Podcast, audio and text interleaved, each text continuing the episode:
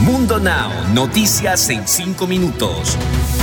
Inmigración, dinero, política, entretenimiento y todo lo que necesitas para amanecer bien informado. Comenzamos. Hola, ¿qué tal amigos? Bienvenidos a Mundo Now. Les saluda Alfredo Suárez junto a Lidia Callazo y Daniela Tejeda. De inmediato comenzamos con las informaciones.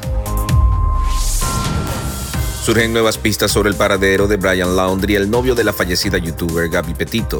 El joven podría estar escondiéndose en alguna reserva y mencionaron que podría sobrevivir varios meses en condiciones extremas, por lo que los policías deberían apresurar su búsqueda para encontrar al sujeto. También se dio a conocer que los padres de Brian Laundry podrían compadecer ante el gran jurado debido a que son las últimas personas que vieron al joven con vida y además han estado en contacto con investigadores para saber sobre el paradero de su hijo. Esa razón es la que ha llevado a pensar que quizás tengan más información al respecto. Hace un par de días se confirmó que el jurado firmó una orden de arresto en contra del novio de Gaby Petito, pero lo curioso de la acusación es que Laundry no fue acusado de matar a Petito, sino del uso no autorizado de una tarjeta de débito después de su muerte, lo que podrían obtener nuevas pistas sobre el caso. El gobierno federal tiene presupuesto para su funcionamiento hasta el 30 de septiembre y como no hay todavía un acuerdo en el Congreso para aprobar el financiamiento, la Casa Blanca avisó a las agencias federales que adopten planes de emergencia para un posible cierre de operaciones.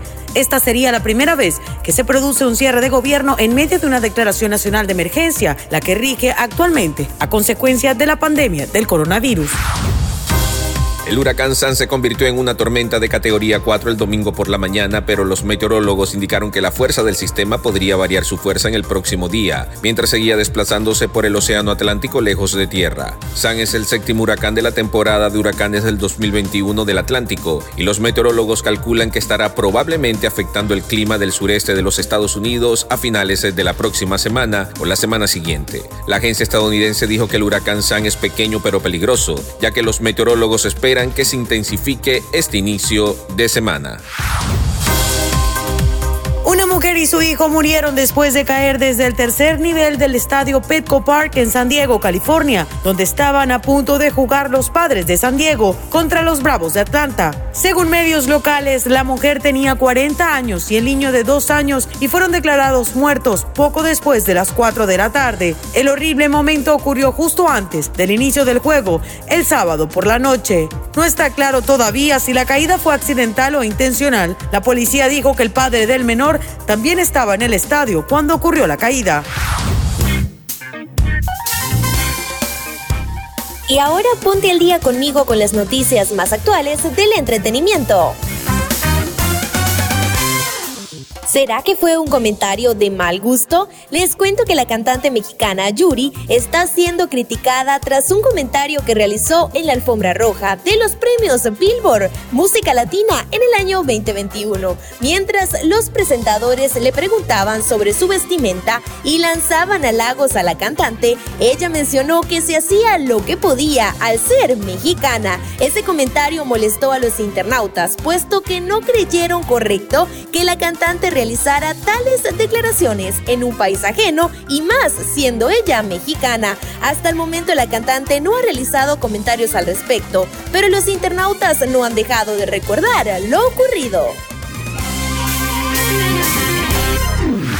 Deportes. Y en los deportes, el delantero mexicano Raúl Jiménez se reencontró con el gol tras marcar el tanto con el que el Wolverhampton venció por 1-0 al Southampton en el partido de la Premier League. La anotación del futbolista tricolor llegó 11 meses después de su anterior anotación el 25 de octubre del 2020 cuando anotó ante el Newcastle. Jiménez había ido en blanco en los anteriores cinco juegos desde su regreso a la actividad tras la fractura craneal que lo alejó de las canchas.